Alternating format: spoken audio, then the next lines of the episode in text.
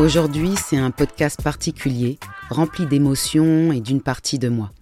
Notre frère, mon frère Kalala Omotunde, est parti rejoindre les ancêtres. Ce podcast lui est dédié, ainsi qu'à tous les militants morts dans les luttes de libération mentale et physique du peuple noir. Bienvenue dans l'univers d'Aphrodia, le podcast qui vous fait découvrir l'histoire de l'Afrique et de sa diaspora de la préhistoire à nos jours. Cette histoire que l'on n'apprend pas à l'école. Bienvenue à vous, je suis Jalissa Sekmed, je suis maman, enseignante, autrice et fondatrice de la maison d'édition Aphrodia Édition, une maison d'édition jeunesse spécialisée dans l'histoire de l'Afrique, des Amériques et des Antilles.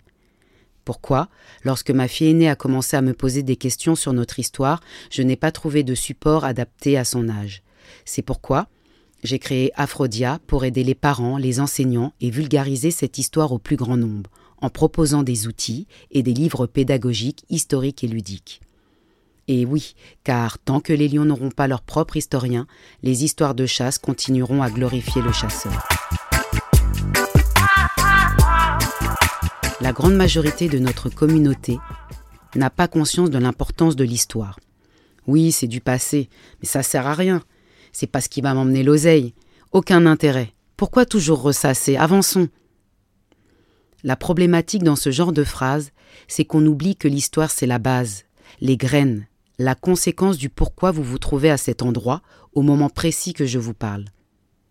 Comment voulez-vous avancer quelque part si vous ne vous connaissez pas? Je cite notre frère. Nous devons utiliser l'histoire comme un moteur qui va faire de nous des conquérants. La première conquête que vous devez mener, c'est la conquête de vous-même. Si vous ne parvenez pas à vous conquérir vous-même, vous n'allez conquérir rien du tout. Cette histoire est comme un tableau de bord qui nous permet d'éviter les erreurs. Il faut comprendre que l'histoire, ce n'est pas que le passé, c'est le présent dans lequel on vit et le futur que l'on construit. Il ne faut pas l'oublier et il faut réellement comprendre que le peuple noir a subi l'esclavage et la colonisation et que le monde actuel est le résultat de ces deux tragédies. En fait, le monde dans lequel nous vivons, n'est donc pas une projection de notre génie africain, projeté dans le matériel comme à l'époque de nos ancêtres les Égyptiens, où les pyramides, la religion, le découpage du temps, l'architecture étaient en totale harmonie avec nous-mêmes et nos valeurs. Le monde dans lequel nous vivons est un univers dans lequel les fondements n'ont pas été créés pour nous mais contre nous, d'où ces nombreuses problématiques de racisme, quotas, vocabulaire qui ne nous correspond pas, la langue, la représentation des Noirs dans les médias, la littérature, la problématique de nos cheveux, etc., etc. Si d'autres peuples ont pu se relever après des moments tragiques de l'histoire, c'est parce qu'ils se sont reconnectés avec eux-mêmes, avec leur tradition, leur culture, leur religion, ils se sont replongés dans leur histoire. C'est là tout l'enjeu du combat du frère, rétablir la vérité historique et donner une feuille de route aux nouvelles générations pour la renaissance de l'Afrique et de sa diaspora. L'enjeu de l'histoire, c'est redonner la conscience. Le militant, c'est une personne qui combat activement dans les luttes idéologiques. Elles peuvent être religieuses, sociales, politiques, associatives ou idéologiques, pour protester et changer ce qui est injuste. Dans le cadre afro, les militants se battent pour diverses choses. Pour établir la vérité historique, car l'histoire de l'Afrique et de sa diaspora a été totalement falsifiée par les Européens avec l'esclavage et la colonisation. Notre communauté ne connaît donc pas son histoire, à quelques exceptions près. Nous ne connaissons pas non plus nos ancêtres. Nous avons oublié notre religion ancestrale, les inventions de nos ancêtres, etc. Nous sommes en fait comme un peuple amnésique. Un gros travail de reconnexion est donc à faire pour nous reconnecter avec nous-mêmes et nos ancêtres. Dans le cadre religieux ou spirituel, certains militants se battent pour que leur communauté se reconnecte avec la religion ancestrale ou traditionnelle. Dans le cadre économique, des militants se battent pour en finir avec la monnaie coloniale, le franc CFA, qui est une aberration et qui enferme le continent dans un état de dépendance totale. N'oublions pas que l'Afrique est le continent le plus riche de la planète, mais que sa population reste pauvre. C'est donc qu'il y a des mécanismes pour appauvrir la population, et de ce fait de maintenir une colonisation économique, le néocolonialisme. Certains se battent sur le terrain contre la négrophobie et les violences policières. Omotunde se battait dans tous les champs disciplinaires pour une renaissance de l'Afrique. Les militants méritent vraiment le respect de notre peuple. Ce sont des gens en action qui donnent leur temps, leur âme, leur énergie à un combat sans rémunération pour le travail fourni, non pas pour lui-même, mais pour la communauté. Depuis l'esclavage, notre histoire est une histoire de lutte, de survie, de nos vaillants marrons à toutes nos grandes figures qui se sont battues contre la ségrégation, l'apartheid, la colonisation. Marcus Garvey, Malcolm X, Thomas Sankara, Steve Biko, Laren Zinga, etc. La liste est vraiment très très très très longue. La problématique constante de notre histoire est que les hommes éveillés sont une poignée et ils se battent souvent en petit nombre contre l'oppresseur. Ils sont critiqués par beaucoup de membres de leur communauté encore en état de sommeil. Et le comble du comble est qu'ils sont souvent taxés de racistes par leur propre communauté. Là, franchement, on touche le fond de l'aliénation mentale. Le travail de ces leaders, de ces visionnaires, de ces militants est un travail de don de soi, de sacrifice, de mission quelques-uns qui font le travail que devrait faire 95% de la communauté. Aujourd'hui, en 2022, il faut réellement répartir les tâches et ne pas laisser tout le travail et les coups de bâton à une petite poignée d'individus. Nous n'attendons pas de Messie. Chacun de nous doit faire sa part. De nombreux militants sont morts sans que nous sachions le travail qu'ils ont accompli. Je pense par exemple à M. Alix Balin et à sa femme. Certains militants seront plus portés sur le terrain, d'autres la spiritualité, d'autres l'économie, le culturel, d'autres la recherche historique ou encore scientifique. Mais nous sommes les membres d'un même corps qui travaillons pour un même objectif. La bataille de la dignité des peuples noirs. C'est le même processus dans tous les domaines en histoire. Dans la culture, où par exemple les locks étaient une coiffure totalement rejetée il y a 30 ans, et aujourd'hui une coiffure à la mode, une coiffure fashion. L'histoire est parfois bien ironique. Il faut en général 20 à 30 ans pour qu'une idée s'impose. L'idée de l'indépendance, les lox, le mouvement kamite. Il faut vraiment un mental d'acier et une foi inébranlable et un amour profond pour son peuple, pour se battre toute une vie contre les injustices. Mais alors, qui était Nyusere Kalala Omotunde, de son nom de naissance Jean-Philippe Corveau C'était un kamite, un Africain caraïbéen, cofondateur de l'Institut Africa Mahat, fondateur de l'Institut Anijart, chercheur en histoire, spécialiste des humanités classiques africaines, diopien, conférencier, animateur télé, écrivain et fervent défenseur de la cause noire. Il est né en Guadeloupe. Étudiant, il était un militant indépendantiste. Jean-Philippe a toujours été dans différentes actions. Je l'ai connu à Sarcelles dans une association hip-hop. Il présidait alors l'association Street Spirit Culture il organise une Coupe du Monde hip-hop en mars 2001 à Paris. Responsable de l'association Héliopolis, il organise en avril 2002 euh, à Garges-les-Gonaises une commémoration du 154e anniversaire de l'abolition de l'esclavage en présence du député de circonscription Dominique Strauss-Kahn et de la maire de Garges Nelly Olin. Avec le frère Patrick Camonry, il organise des cours d'histoire, de hip-hop avec l'association Héliopolis. Mes sisters ont donc commencé là-bas et ensuite elles ont suivi les cours à la GK avec le professeur Mbelek et Fouguin. Jean-Philippe est diplômé de l'école de publicité de Paris. Il commence à étudier les hiéroglyphes, les médounétaires, à l'Institut d'histoire des études africaines fondé par le professeur Doukaya dans le 12e arrondissement.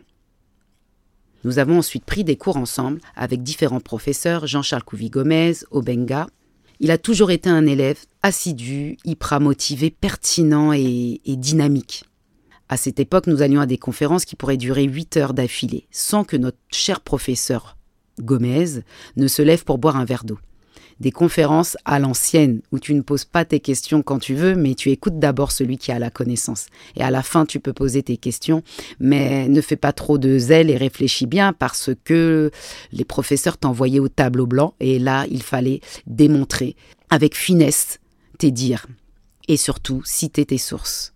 L'époque où la rigueur intellectuelle était maître. Oui, ces professeurs ont été formés par notre grand Cheikh Anta Diop. C'était une belle époque où vraiment le public venait avec cœur et conviction. De ces enseignements de prise de conscience parisiens, de nombreux groupes et personnes actives en sont sortis, en fait tous les militants de Paris. Omotunde commencera à donner des cours. il crée l'Institut Africa Mahat en 2004 avec René-Louis Etilé. L'Institut Africa Mahat désire doter le public d'une vision interdisciplinaire de l'histoire panafricaine et promouvoir de façon dynamique l'étude pédagogique des humanités classiques africaines, dans le cadre des travaux initiés par le grand professeur Cheikh Anta Diop, le fondateur de l'école panafricaine d'égyptologie. Sa mission est de permettre au plus grand nombre de découvrir la richesse de l'histoire scientifique panafricaine tout en veillant à transmettre la passion de la recherche historiographique à de futurs spécialistes. Les thématiques sont les suivantes. Les réalisations et les legs de la civilisation égypto-nubienne à l'humanité, sciences, techniques, philosophie. Les problématiques historiographiques de la traite négrière, de la colonisation et de la néocolonisation. Les racines africaines des religions dites monothéistes. Les sciences et les techniques de l'Afrique noire précoloniale. Et la diaspora africaine, problématiques rencontrées et défis à relever. L'Institut Africa Mahat s'associe donc de fait aux efforts entrepris par les Africains américains dans les domaines des African Studies. Arrive ensuite l'époque euh, des colloques Ménébuc avec euh, M. Salomon Mézépo. Il organisait des colloques de deux à trois jours réunissant des spécialistes panafricains de l'Afrique, des Antilles, des Amériques et de toute l'Europe dans tous les domaines disciplinaires économiques, politiques, sociologiques des colloques forts en énergie et en rencontres. Il y avait les professeurs Bilolo, Dumbi, Obengam, Bellec, Léonard Jeffries, Jean-Jacques Seymour, Jean-Paul Bellec, René-Louis Etilé et tant d'autres. Ces colloques étaient ouverts par notre grande Amamazama qui organisait la prière d'ouverture avec l'invocation des esprits de nos ancêtres. Omutunde faisait également des interventions dans ces colloques. Ces colloques étaient incroyables. Tous les sujets étaient abordés. Je peux dire que Omotunde, c'est lui qui a emmené l'image dans les conférences. Du moins la, vidéo et les images chocs dans les conférences et les colloques. Bien sûr, nos professeurs comme le, le Sèche Couvi Gomez nous montraient des photos d'archives, des électrochocs pour l'âme, mais version papier et parfois rétroprojecteur. Chaque époque fait avec ce qu'elle a. Après ces colloques, les éditions Ménébuc se sont lancées dans les premiers livres, Camit imprimés, je me rappelle des nombreuses photocopieuses achetées par les frères Salomon et Jean-Philippe pour imprimer les livres. L'auto-édition, rien de tel. Produire nos pensées sans censure. Mais bien sûr, la liberté a un prix. Omotunde crée ensuite Anidjart en Guadeloupe, avec des extensions dans le monde. Sankofa Canada, l'Institut Père Hank Haïti, l'Institut Tarana en Guyane, etc. L'Institut d'histoire Anijart se veut être un espace de culture, d'histoire et de découverte de l'extrême richesse du patrimoine culturel, scientifique, technologique, littéraire et spirituel du monde noir. Dédié à la promotion de nos humanités classiques africaines, il vous invitera à porter un regard nouveau, positif et pragmatique sur notre culture africaine et panafricaine. Cependant, l'Institut d'histoire Anijart et avant tout un institut d'études, d'où un travail personnel qui vous sera demandé, notamment par rapport aux racines historiques africaines de votre profession ou passion. J'ai revu ensuite Omotunde à la radio Sofaya en Guadeloupe, où il animait une émission avec les thématiques qu'on lui connaît. En 2007, il participe à l'émission Be World Connection sur les inventeurs et savants noirs. Cette émission a permis au peuple guadeloupéen de voir une autre histoire, les Guadeloupéens étaient fiers d'avoir des racines africaines.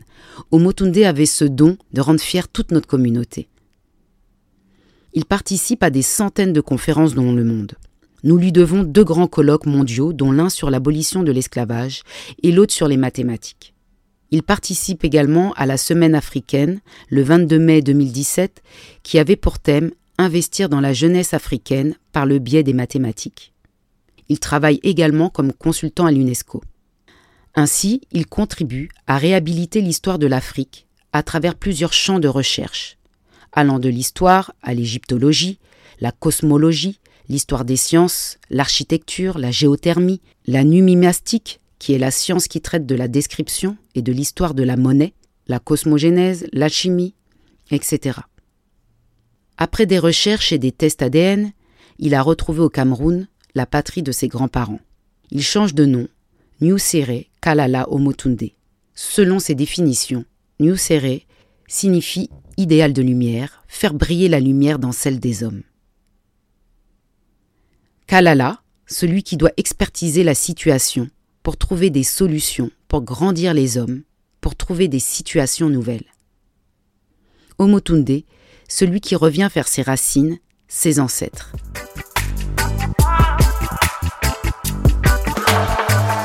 Sa dernière grande intervention, qui marque à jamais sa carrière, est la conférence internationale du cerf d'Otola, du 24 au 31 octobre 2022 au Cameroun.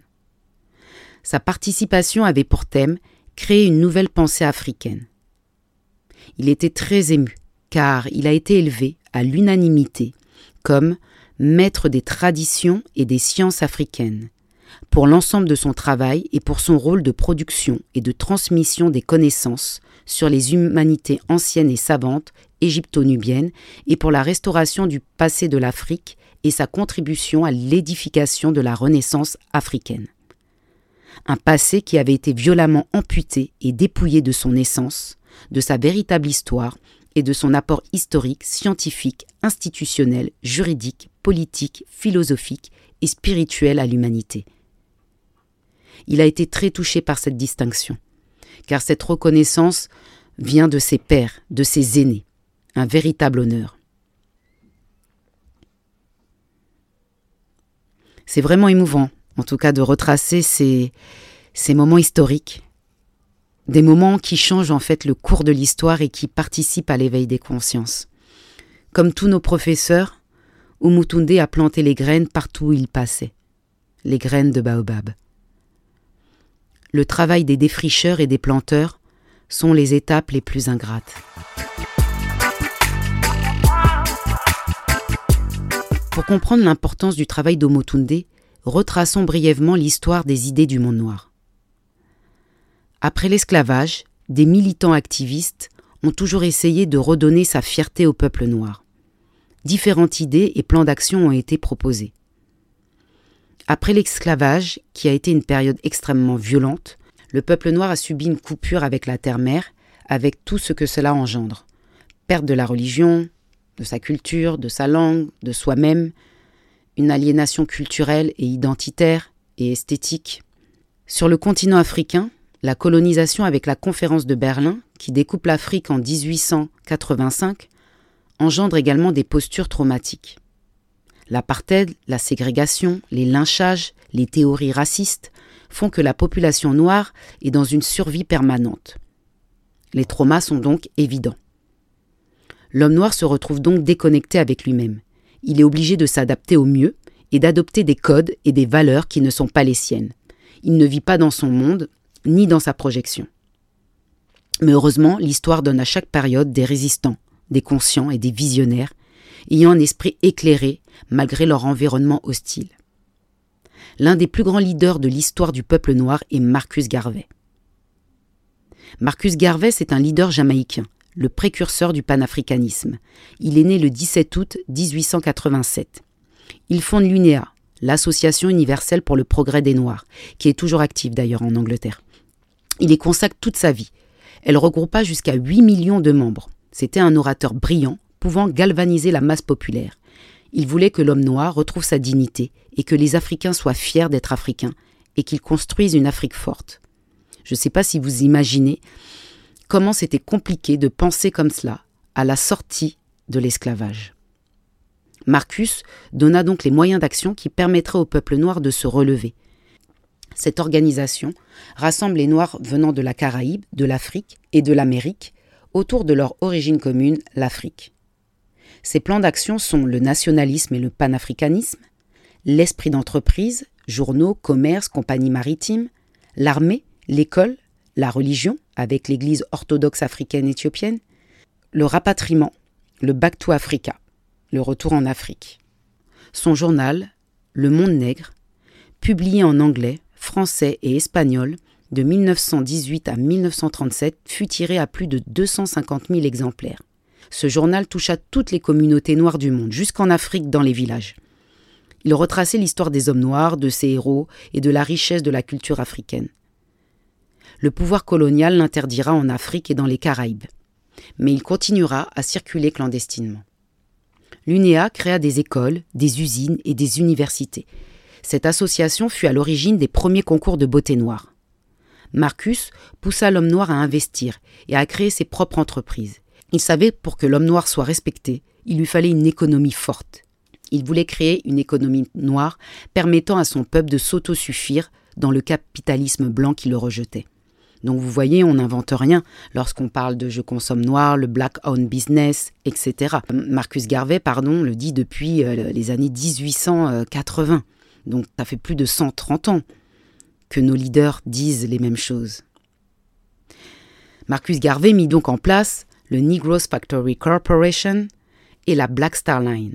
La Black Star Line a été créée en 1919. C'est une compagnie de transport maritime autonome de l'UNIA qui reliait les États-Unis, les Antilles et l'Afrique. Elle fut créée tout d'abord pour des liaisons commerciales entre les Antilles et l'Amérique et elle organisera ensuite le rapatriement en Afrique, vers le Liberia par exemple. Nous lui devons cette citation célèbre. Un peuple sans connaissance de son passé, de son origine et de sa culture est semblable à un arbre sans racines. La très grande majorité des leaders noirs reprennent les idées de Marcus Garvey. Les parents de Malcolm X travaillaient à l'UNIA. Malcolm X reprend les idées de Marcus Garvey. Malcolm X prônait pendant un long moment de sa vie le séparatisme noir, c'est-à-dire la séparation des Noirs et des Blancs sur le sol américain, puisque la ségrégation raciale a été instaurée par les colons européens. Contrairement à Martin Luther King qui, lui, prône l'intégrationnisme, c'est-à-dire instaurer l'égalité raciale en mélangeant et en travaillant ensemble entre les deux races. Martin Luther King est profondément américain. Son combat est national. Et il a un objectif contraindre la société américaine à intégrer la minorité afro-américaine. Il s'appuie sur la Constitution et la Cour suprême des États-Unis. Malcolm X, être américain, c'est un peu le hasard de l'histoire. Il se voit davantage comme un citoyen du monde qui cherche à unir les opprimés de la planète. Il est panafricain. Il n'est pas attaché à l'identité américaine. Martin Luther King parlait de droits civiques. Malcolm X parlait de droits de l'homme. Marcus Garvey sera élevé au rang de prophète par le mouvement Rasta, qui se développe dans la Caraïbe. Les Rasta prônent le retour des frères et des sœurs d'Afrique sur la terre ancestrale.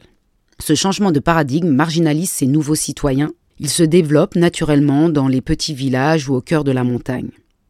Ils sont aïtal, c'est-à-dire un régime alimentaire végétalien ou végétarien.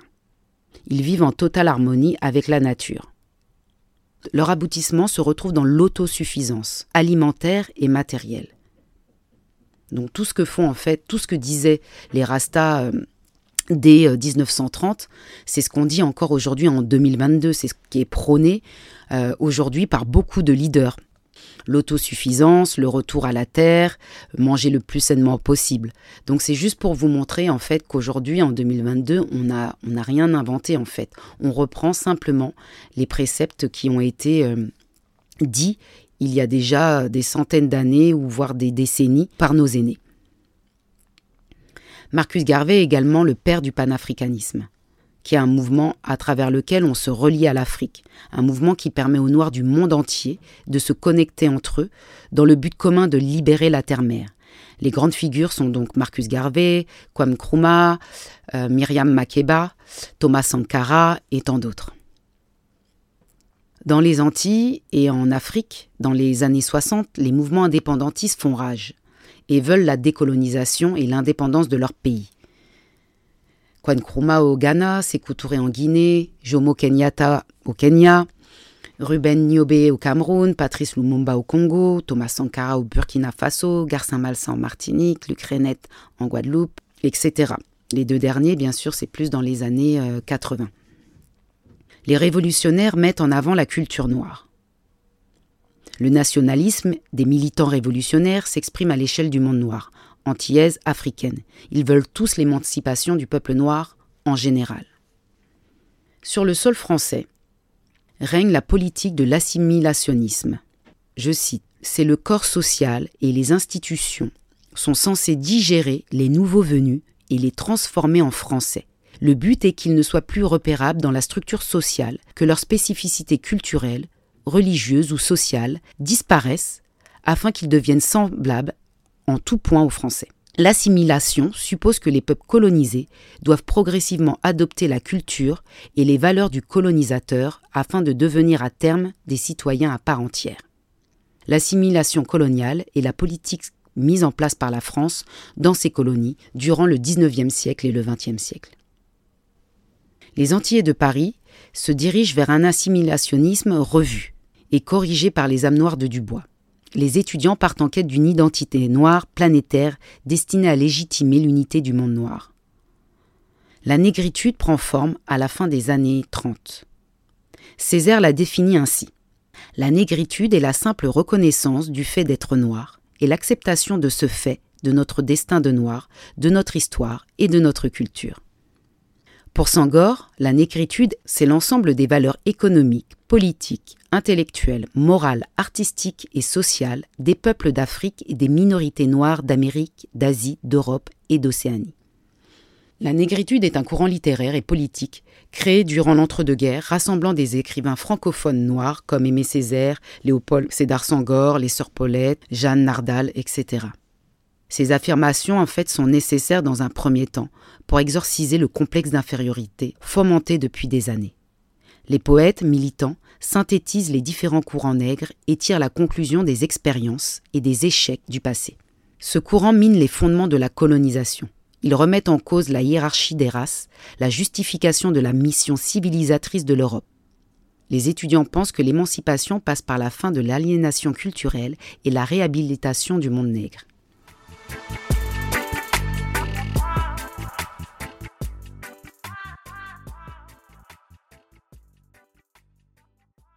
Il y a aussi l'afrocentricité. Donc le professeur Molefi à santé l'a définie comme telle. En tant que théorie intellectuelle, l'afrocentricité consiste à étudier les idées et les événements du point de vue des Africains, perçus comme agents plutôt que comme victimes. Il s'agit de l'Afrique qui s'affirme intellectuellement et psychologiquement, cassant les chaînes de la domination occidentale sur nos esprits, afin que nous puissions nous libérer dans tous les domaines. En effet, ce mouvement capte la volonté collective à qui l'on doit l'Égypte ancienne et la Nubie. Le passé, cependant, nous dit simplement ce qui est possible. Il ne peut mener la lutte pour nous, sinon sur le plan psychologique. Nous acceptons cette aide psychologique et nous nous félicitons d'avoir des ancêtres qui nous ont laissé un héritage aussi remarquable. Ensuite, il y a aussi le mouvement kamite. Donc le mouvement kamite se soustrait en fait à toute tutelle culturelle, spirituelle et intellectuelle extra-kamite. En fait, c'est oser se définir et s'orienter soi-même en prenant comme appui notre idéal de valeur ancestrale et comme repère les expériences humaines de nos ancêtres c'est la notion d'humanité classique africaine. Un kamite, c'est une personne consciente d'être un descendant des guides de l'humanité, dans la voie de Mahat contre Isfet. Il ne suffit pas seulement d'être noir de peau, il faut avoir la superstructure idéologique qui va avec. Aucun peuple ne peut vivre dignement en oubliant de rendre grâce à son patrimoine, en glorifiant les ancêtres des autres peuples et en crachant sur ses propres ancêtres. Un kamite est un sachant, un savant, un amoureux de la connaissance. Il doit connaître son patrimoine et le faire vivre. Il faut aussi remarquer que hum, le mouvement kamite donc, a apporté en France et dans les Antilles et en Afrique bah, la croix ankh. La croix ankh n'était pas portée il y a quelques années, je dirais il y a peut-être dix ans encore, plus de dix ans peut-être. Et aujourd'hui, vous voyez que tout le monde porte les croix ankh. Donc c'est pour dire que les idées ont besoin de temps pour se diffuser en fait dans la population. Donc Omotunde fait donc partie de cette longue lignée d'éveilleurs de conscience. On peut dire qu'il était garvéiste, panafricaniste, diopien, kamite. En fait, il s'inspire du combat de ses aînés. Et pour lui, son combat, sa mission de vie, c'était la renaissance africaine, en ajoutant la science à l'image de son maître Cheikh Anta Diop. Un de ses derniers thèmes de travail était la géothermie. La géothermie, c'est la science qui étudie les phénomènes thermiques internes du globe terrestre et la technologie qui vise à les exploiter. Omotunde rétablit scientifiquement l'histoire falsifiée de l'Afrique, afin que les nouvelles générations puissent développer le continent et sa diaspora sur des fondements afro, respectueux de la nature et des êtres humains. Reprendre en fait le chemin de nos ancêtres qui étaient les guides de l'humanité. Omotunde, c'est un digne fils de Diop, qui avait l'humilité des grands hommes. Il fait partie d'une longue lignée d'éveilleurs de conscience, dont les graines continueront d'éclore. La dynamique de son œuvre se poursuit encore et toujours, demeure vivante bien au-delà dans un perpétuel mouvement de création. Et ce que j'appréciais vraiment chez lui, c'est qu'il encourageait toutes les initiatives possibles et inimaginables. Tu lui proposais un projet, il était toujours enjoué, toujours à essayer de te donner des, des, des solutions, des améliorations. Donc vraiment, c'était vraiment un frère vraiment positif. Et vraiment, ça faisait du bien au moral et à l'âme d'avoir une personne euh, comme cela. C'est l'un des rares frères que je connaissais comme ça, avec notre grand frère parti trop tôt, euh, le frère euh, Amobe Mevege. Omotunde, c'est le maître de la transmission. C'est l'auteur de près d'une trentaine de publications et d'un grand nombre de vidéos sur euh, les réseaux sociaux. Il enseignait aux enfants car pour lui la renaissance africaine ne pouvait se faire qu'avec une réforme totale du système éducatif. C'est pour ça que personnellement, je pense que le plus bel hommage qu'on peut lui faire, et je me battrai avec différents organismes dans cette voie-là, c'est d'imposer le jour Kalala. Le jour Kalala dans les écoles de Guadeloupe, de Martinique, de Guyane et euh, d'Afrique francophone dans un premier temps. Donc le jour Kalala, ce serait un jour dédié aux humanités classiques, dans toutes les classes. Donc on écrirait en hiéroglyphes, par exemple. On pratiquerait les mathématiques égyptiennes. On ajouterait d'autres matières comme l'astronomie, la géothermie. On mangerait Aïtal, etc., etc. Et avec la force des ancêtres, ce jour deviendra une semaine, deviendra un mois, et pourquoi pas, à long terme, de réformer totalement le système éducatif. Nous voici arrivés à la fin de ce podcast. Alors pour le résumer, je dirais que après les tragédies de la traite négrière et la colonisation, les leaders noirs sont passés par plusieurs voies idéologiques pour relever notre peuple.